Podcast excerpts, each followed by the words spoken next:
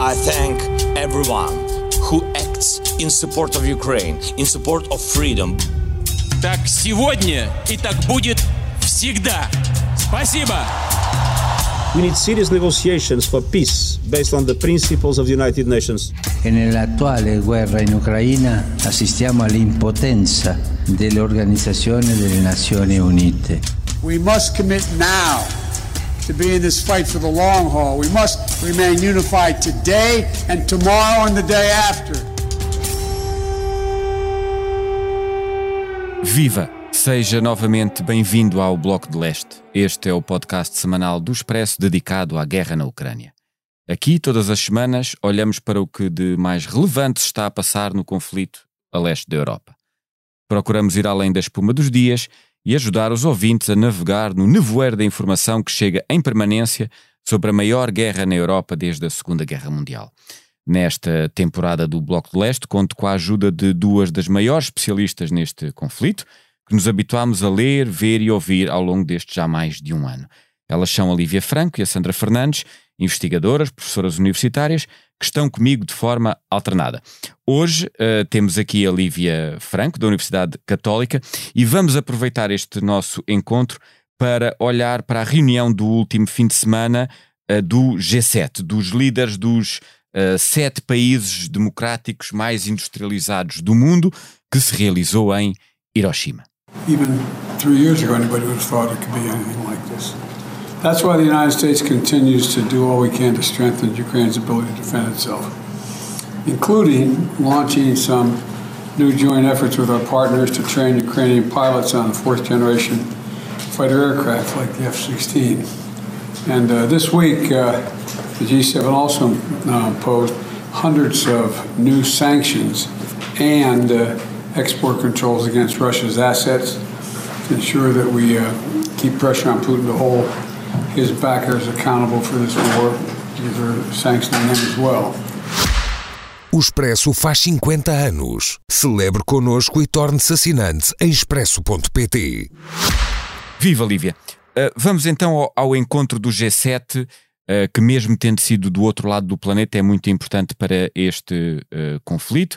Como disse na introdução do programa, é um grupo que reúne o Canadá, Estados Unidos, Reino Unido, a França, Itália, Alemanha e o Japão. A União Europeia também participa, mas não como país membro. Este foi um encontro muito marcado pela guerra na Ucrânia. Qual é a sua visão sobre o que aconteceu em Hiroshima? Uh, olá Martim, eu acho que talvez seja importante nós começarmos a nossa conversa sobre esta cimeira explicando o que é o G7, uhum. não é? As uhum. pessoas ouvem falar muito do G7, também já ouviram falar do G8, do G20. G20 exato. Pronto, isto no fundo tratam-se de grupos de países, o G vem de grupo, não é? Neste caso particular, sete países que são os sete países mais desenvolvidos, com as economias mais avançadas, uh, todos os países são democracias e a eles juntam-se também a União Europeia.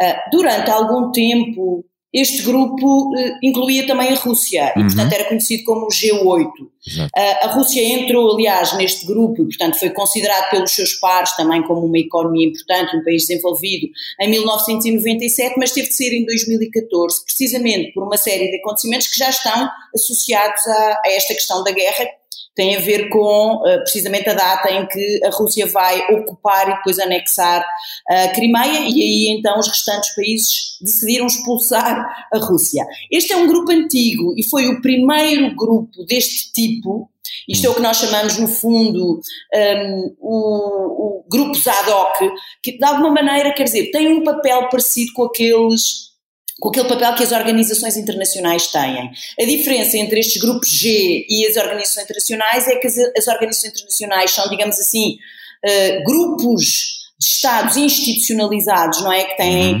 regras muito claras de funcionamento e que se reúnem periodicamente com um calendário que toda a gente conhece. Eh, os, estes grupos G são mais informais e não tão propriamente institucionalizados.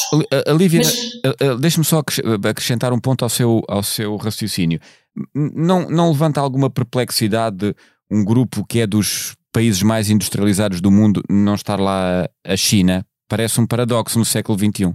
Pronto, a questão está em que é o grupo dos países mais desenvolvidos, mas que tem ou que propõe que tem um certo modo de vida e uma certa organização política. Portanto, como eu disse há bocadinho, quer dizer, o elemento diferencial aqui é a questão de serem tudo democracias, okay. razão pela qual, a certa altura, a Rússia já não tinha mesmo lugar. Este é um grupo criado já há bastante tempo, nos anos 70, e para aí, desde o início do século XX, do século XXI, o, o, o grupo do G7, G8, G7, durante muito tempo não teve assim um papel particularmente ativo, porque era dispensado, as organizações internacionais funcionavam, funcionavam bem, pelos vistos os principais países do mundo, uh, mais desenvolvidos ou não tão desenvolvidos, entendiam-se bem no contexto das organizações internacionais e, portanto, perdeu muita relevância. O que acontece é que, sobretudo, a partir de 2014 e depois muito especialmente a partir do início da guerra na Ucrânia, de uhum. facto, começámos outra vez a ouvir falar muito do G7 e é por isso que agora estas cimeiras do G7 têm, seguidas com, têm sido seguidas tão atentamente, porque de facto é aqui um lugar e um modo no qual estes países, que são considerados, apesar de tudo, os países mais poderosos, porque mais desenvolvidos e democracias, etc., se reúnem para criar entre eles e estabelecer uma agenda comum, não é? Pronto. De, de, Deixe-me uh, tentar entrar um bocadinho mais especificamente neste encontro. O encontro foi em uh, Hiroshima, um local particularmente emblemático para todo o planeta, do ponto de vista, se quisermos, da memória negativa uh, de guerras, e falou-se, quase ironicamente diria eu, precisamente de guerra. E dentro uh, da guerra uh, há um ponto que é muito importante, que foi a presença de Volodymyr Zelensky, o presidente da Ucrânia, como uh, convidado. E dentro da presença de, do líder ucraniano, um, se quisermos aqui alguma inflexão na chamada linha vermelha do fornecimento de caças, os tais F-16 super modernos, um, à Ucrânia. Vamos então falar um bocadinho mais do, do, que saiu deste encontro, da presença de Zelensky e do que isto pode ou não ajudar a, a mudar o curso da guerra. Sim, a, a, a crise que se realizou em Hiroshima uh, tinha uma agenda bastante completa. Obviamente, um dos pontos cruciais, não podia deixar de ser assim, é a guerra da Ucrânia e sobre essa matéria, quer dizer, foi coincidente a realização desta cimeira, de facto, com finalmente uh, a administração norte-americana ter autorizado a reexportação uh, dos F-16 potencialmente para o contexto, digamos assim, operacional da guerra na Ucrânia, não é? E, sobretudo, também associado a isso, um grande consenso destes países um, que têm a F-16 e que estão, e portanto conhecem bem a tecnologia e têm o um know-how e estão dispostos a treinar pilotos ucranianos para eventualmente poderem vir a utilizar e, portanto, a pilotar os F-16. Eu queria só dizer, Sim foi coincidente, quer dizer, a Cimeira não tinha como ponto na agenda esta questão dos F-16, tinha obviamente a questão da guerra uhum. da Ucrânia, aliás, eh, como tinha também outros aspectos no relacionamento destes países com a Rússia, com a China, Sim, obviamente. Esses, esses pontos já lá vamos isto, que também são muito importantes. Sim, sabemos que tudo isto está ligado também com a guerra da Ucrânia, mas é, é neste contexto facto que há esta coincidência. Quer dizer, vamos lá ver, em política as coincidências nunca são absolutamente espontâneas. Portanto, também esperou-se que, que houvesse aqui um momento com alguma eh, capacidade, digamos assim, de visibilidade mediática para anunciar esta decisão. Nós sabíamos que esta questão, ou seja, este pedido era um pedido que já há muitos, muitos meses, eu até direi praticamente desde o início da guerra, que vinha sendo feito pela liderança ucraniana. E como, como nós temos notado ao longo destes 15 meses da guerra, eh, há, há de facto aqui um padrão, que é o padrão de que estes pedidos são feitos que, decorrem de necessidades muito concretas da própria Ucrânia, que é o país invadido, não é? Que está a ver o seu território ocupado e que está a sustentar este esforço de guerra brutal uh, desde há estes meses todos, não é? Mas, uh, de facto, o padrão é este: é, uh, é feito o pedido, a resposta uh, é uma resposta que, no fundo, resulta de uma ponderação e, sobretudo, no que diz respeito ao fornecimento de armas ou de sistemas militares mais avançados, os países Uh, de facto, que detêm ou que, ou, ou que, fabricam esse tipo de armamento ou que detêm esse tipo de armamento mais sofisticado e mais avançado, tendencialmente são os ocidentais e, obviamente, a sua resposta não é logo imediata e, portanto, é sempre um bocadinho de pensar e olhar para aquilo que são as características no terreno para decidir finalmente se e quando fará sentido autorizar uh, esse fornecimento ou uso ou reexportação desse, desses sistemas e desse armamento. A reexportação de que fala parece-me relativamente semelhante ao que aconteceu há uns meses com os chamados tanques, os, os Leopard, Leopard porque uh, basicamente trata-se de o um país que os uh, uh, fabrica permitir que os países que os compraram os enviem para um país terceiro, no caso a Ucrânia. E portanto é isto que os Estados Unidos agora estão a dizer: é os países a quem nós vendemos F-16, se quiserem já têm a nossa autorização para os mandar eh, para a Ucrânia. Há, há, um ponto muito interessante quando fala na, na política externa uh, ucraniana. Eu li um artigo, penso, do New York Times nos últimos dias, que dizia que as autoridades ucranianas aprenderam bem a lição. Que é, cada vez que fazem um pedido, ouvem um não. Mas em vez de se queixarem, como faziam no início do conflito, já não se queixam. Simplesmente continuam a repetir o pedido até à exaustão, sabendo que um dia acabarão por uh, ter uh, ganhos de causa uh, com isso, e, e, é o que parece que aconteceu agora com a questão dos, dos caça, dos F-16, nomeadamente. Vamos lá ver, o que foi decidido aqui foi, primeiro, que havia autorização para a exportação dos Estados Unidos como país fabricante. não está decidido que, de facto, Uh, vão ser entregues F-16 à, à, Ucrânia. Oh, não está decidido ainda. Portanto, não sabemos quantos, de onde é que vêm, etc. Isso ainda não. Nem, nem sequer, vamos lá ver, não há nenhum compromisso aqui em relação à entrega. O que há é compromisso em relação ao treino de pilotos ucranianos para eventualmente poderem vir que, aliás, a pilotar Nós já vimos a, a, o próprio, os próprios responsáveis governamentais portugueses a dizerem que vão fazer isso também cá o. Absolutamente. O que é que acontece? Dos, digamos assim, dos parceiros ocidentais norte-americanos, há para aí 30 países que têm F-16. Em particular, sete europeus, nos quais se encontram uh, Portugal. Uh, não sabemos uh, de onde é que, e se de facto vão ser entregues F-16, fala-se depois estas coisas obviamente são negociações que são desenvolvidas nos bastidores e há sempre alguns ecos que eventualmente, por exemplo, a Holanda ou a Bélgica ou quem sabe até a Dinamarca, que estão numa fase, digamos assim, de phasing out dos F-16. Os F-16 são caças de quarta geração, mas a verdade é que, entretanto, já há outros no mercado, digamos, mais sofisticados, mais modernos. Os chamados de quarta geração e meio. Os F-35, nomeadamente, por exemplo, não é? E, e, que são muito apetecíveis para aqueles países que fazem um investimento sério e grande na, nas suas forças armadas. E, portanto, esses países, que têm capacidade, obviamente, financeira, não é? Para, enfim, terem, para comprarem estes sistemas e estes, eh, sim, estes sistemas, sobretudo, muito, muito mais sofisticados e modernos, depois, a certa altura, têm que, no fundo, deixam de usar, de usar estes, não é? Nomeadamente os F-16. E, portanto, é claro que há aqui nota-se alguma disponibilidade, só que nada foi decidido. Porquê? Porque o ponto aqui é, a lógica é Há, de facto, esta negociação, que é uma negociação antes de mais política ou diplomática. Aliás, o Martim descreveu muito bem qual é que eh, tem sido a curva de aprendizagem também das autoridades ucranianas Exato. relativamente a essa matéria, mas depois há também aqui uma resposta, que é a resposta de facto ocidental, de quem fabrica, de quem detém, de quem pode, na verdade, re reexportar, que também, no fundo, espera encontrar os sinais que vêm do próprio terreno como sendo os sinais que determinam que aquele é o momento, eventualmente, para, de facto, um,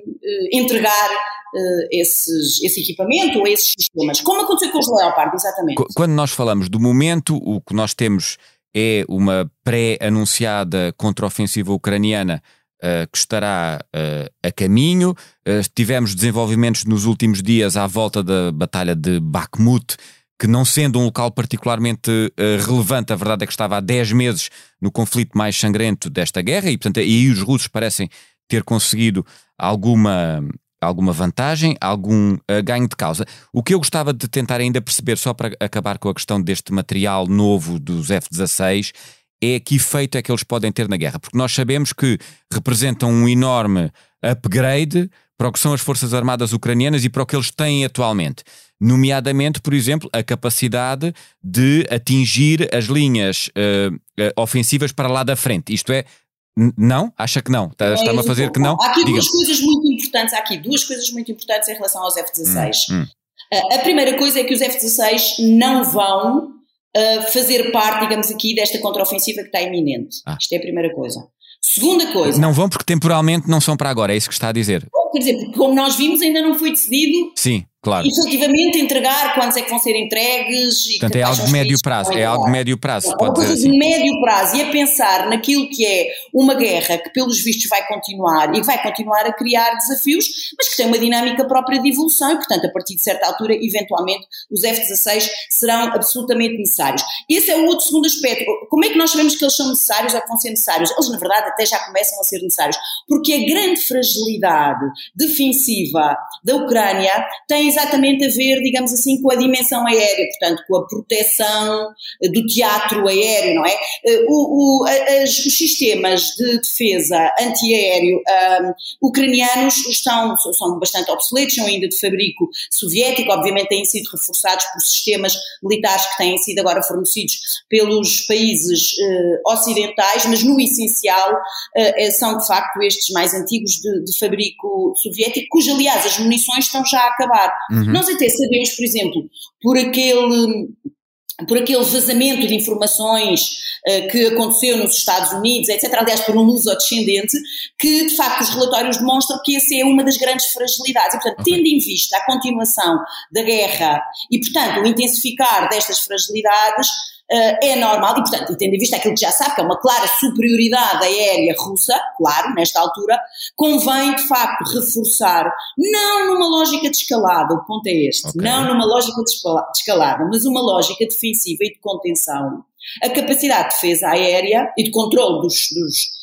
do, digamos, é, dos, dos céus de, das próprias Forças Armadas ucranianas. E essa é que é a lógica. Portanto, eu às vezes fico assim um bocadinho preocupada quando a leitura que é feita é a leitura de ah, mas isto vai ajudar a escalar a guerra. O ponto não é isso, o ponto é precisamente o contrário. Aliás, esta metodologia de decisão ocidental é uma metodologia que tem mostrado uhum. uma grande cautela, uma grande contenção, não é? E, e, e por isso não é nada aqui. Quer dizer, a preocupação é sempre não permitir que isto seja uma escalada. Mas exatamente para não permitir que seja uma escalada, também não pode ser uma escalada do outro lado. E portanto, para não ser uma escalada do outro lado, Exato. temos que ter capacidades defensivas que não permitam haver uma escalada da intervenção russa e, sobretudo, dissuadir os russos de usarem outros meios, nos quais, pelo menos neste momento, são claramente superiores. É, eu, esse seu esclarecimento e o desenvolvimento do seu raciocínio é muito importante, porque eu próprio já estava numa escalada argumentativa e porque é, eu acho que muitas pessoas estarão quando veem estas notícias. da guerra, sim, porque sim. é óbvio que achamos mais armas, mais sistemas sofisticados, isto só vai piorar. Bem, não é exatamente assim. Aliás, se nós pensarmos bem nas guerras e na maneira como as guerras acabem, claro que as guerras trazem sempre consigo, necessariamente, têm de trazer uma solução política, mas a maior parte das vezes, digamos assim, fator decisivo que põe fim ao conflito no terreno propriamente dito é o de facto de haver uma superioridade militar, não é? Sim. Ou capacidade de dissuadir o outro de continuar a usar a sua capacidade Sim. militar. É disso que se trata aqui. A, a, a Lívia já, já, falou neste episódio um, de, de, de, que forma é que China e Rússia uh, estiveram presentes no encontro do G7 em Hiroshima, uh, não fazendo parte do encontro Uh, uh, formalmente. Eu, eu, gostava de ir a este ponto porque me parece muito relevante, eventualmente separando uh, os dois uh, casos. Eles foram provavelmente os dois países mais diretamente visados no encontro, não estando um, ehm, presentes. O que é que nós podemos de dizer de relevante aos nossos ouvintes que saiu do G7 envolvendo a Rússia por um lado e por outro a China? Sim, claramente a Rússia e a China para já não foram países convidados, obviamente não fazem parte do G7, fazem parte do houve, houve, houve, uma série de países convidados como, como o Brasil, a Índia e outros, exato. Exatamente. Portanto, podiam ter sido convidados, não foram convidados. E porquê? Porque a agenda claramente tinha estes pontos muito importantes, direcionados de facto a estes países. A questão da Rússia é a questão, enfim, de se manter a eh, confirmação da manutenção de uma grande unidade dos países do G7 relativamente àquilo que é, digamos, o revisionismo russo, nomeadamente agora concretizado eh, nesta intervenção, no início do, do ano passado, e que este grupo de países condena absolutamente. O grupo do G7 eh, são grupos de países que defendem eh, a manutenção de uma ordem internacional que, baseia, que se baseia numa, numa série de princípios, eh, aliás, princípios absolutamente de acordo e consagrados com a Carta das Nações Unidas e que têm a ver com isto, que a gestão digamos assim, da comunidade internacional deve ser feita pacificamente através do multilateralismo, da cooperação, do diálogo e, e não através, de facto, de invasões e do uso da capacidade militar. A questão da Rússia tem a ver, sobretudo, com tornar mais eficaz as sanções uh, que têm sido desenvolvidas desde o início da guerra à própria Rússia.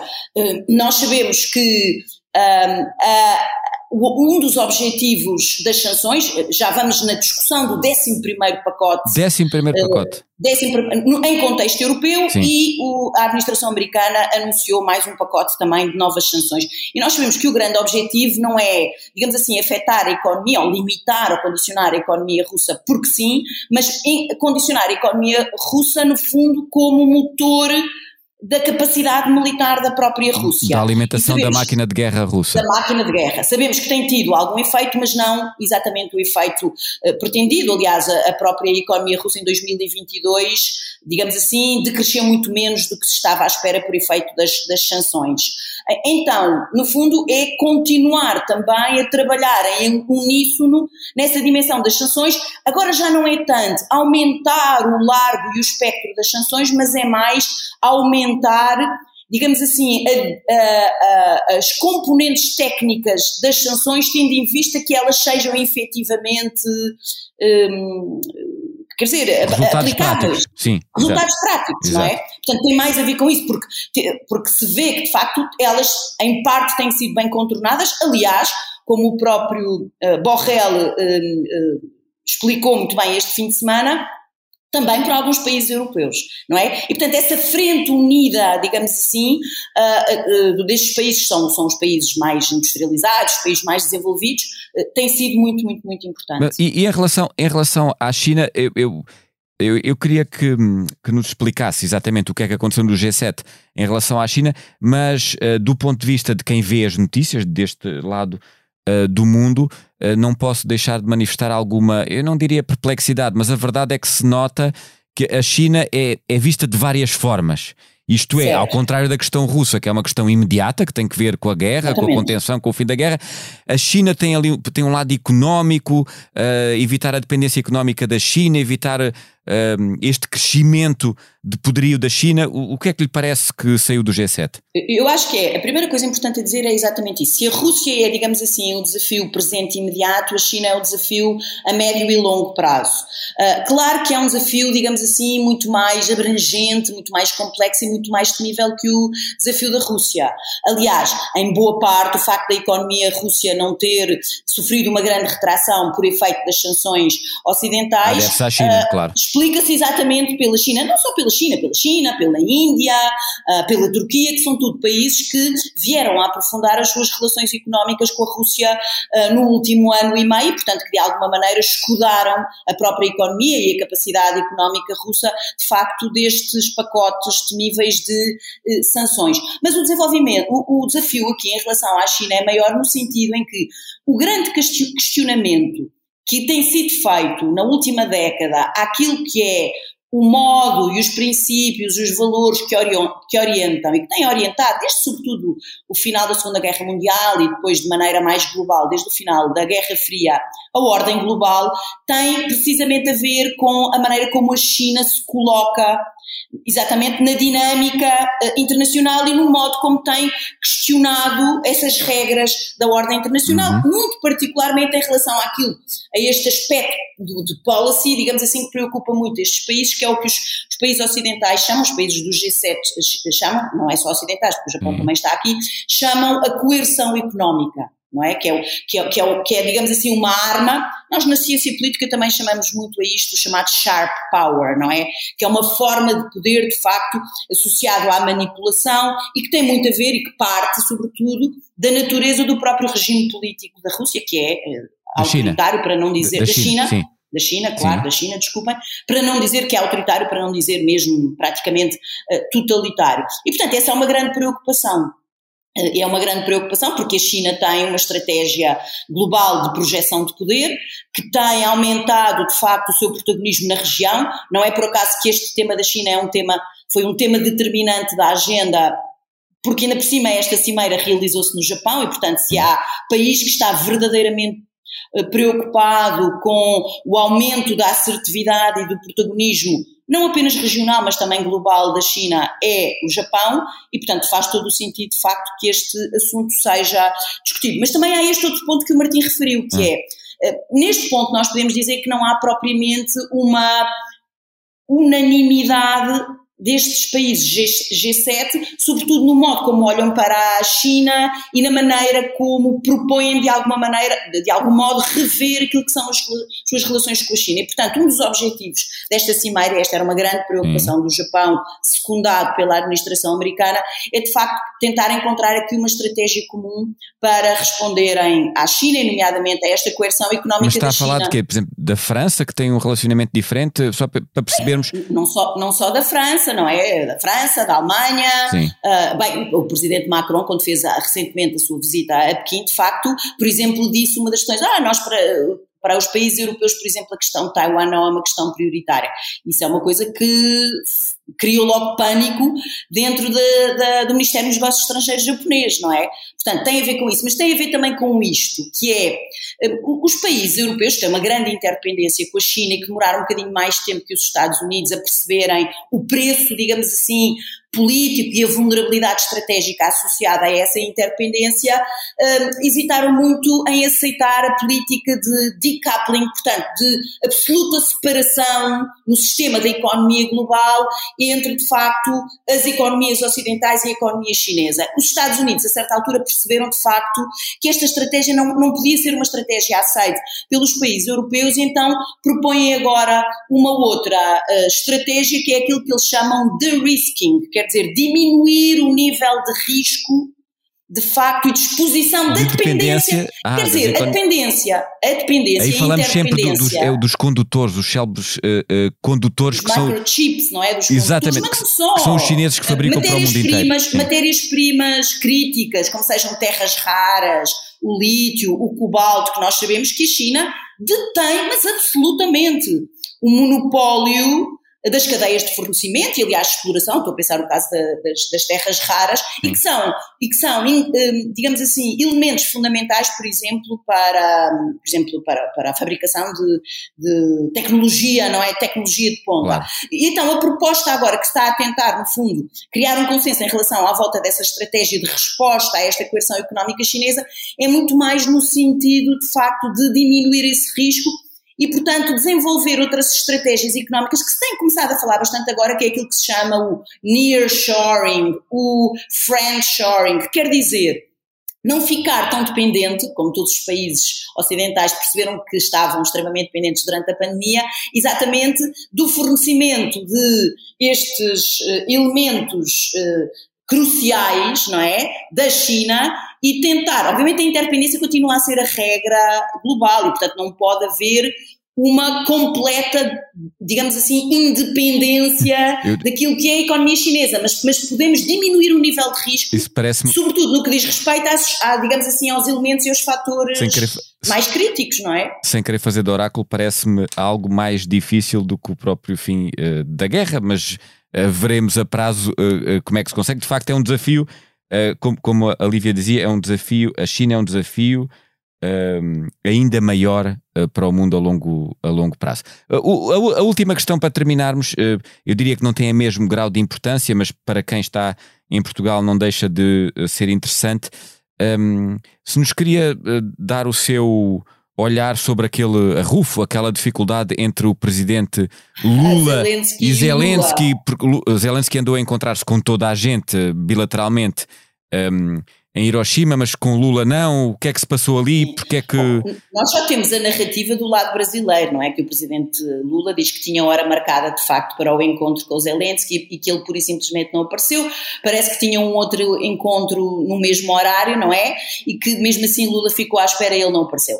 Eh, nós não ouvimos a, a narrativa do outro lado. Uhum. Vamos lá ver. Eh, o posicionamento e o discurso que tem sido feito pelo Lula, nós podemos entender de onde, é, de onde é que ele vem e porque é que essa é a posição, quer do próprio presidente Lula, quer, enfim, do Brasil, ou pelo menos do Brasil que visa voltar a ganhar uma grande visibilidade uh, internacional com uma determinada estratégia, não é uma coisa que cai bem nos ouvidos uh, do Zelensky, não é? E, portanto, eu acho que num contexto em que havia aqui uma série de outros interlocutores, a começar pelos líderes políticos dos países do G7, mas também, por exemplo, o facto de estarem presentes o líder da Índia ou da Indonésia, uh, etc., os representantes da, da presidência do Fórum uh, da União Africana, etc., etc., se calhar o presidente Zelensky achou que era mais útil nesta sua, neste seu, neste seu périplo, porque havia aqui claramente uma, uma, uma agenda também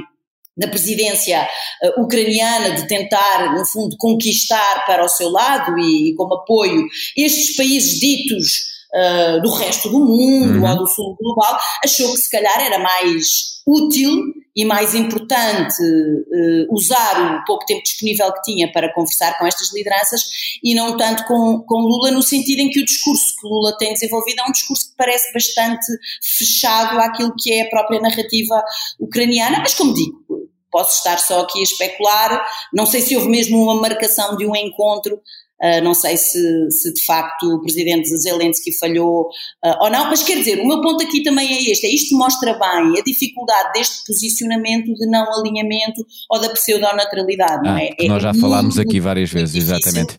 E eu tenho, eu tenho muitas dúvidas sobre, uh, sobre, digamos assim, o caráter até benévolo dessa, dessa posição, e claramente, quer dizer, não parece que não é da maior prioridade para Zelensky convencer o Brasil, se calhar é muito mais urgente continuar a convencer os líderes dos países do G7 e, sobretudo, eh, grandes potências como, como a Índia e como a, a Indonésia. Uhum. Aliás, porque a Índia vai ser a anfitriã da reunião do grupo do G20, que nós podemos dizer que é o outro grupo, eu não direi adversário, mas rival uh, do G7, que vai também ter uma cimeira muitíssimo importante em setembro, em Nova Delhi, e, portanto, vamos lá ver como anfitrião dessa cimeira, a Índia e o presidente indiano eh, eh, para Zelensky é muito, muito, mais interessante, na verdade, que, quer dizer, convencer o claro, presidente indiano claro. é que é anfitrião, vai ser anfitrião do, do, da Cimeira do G20, do, propriamente do Brasil, com certeza que também vai, ter, vai estar presente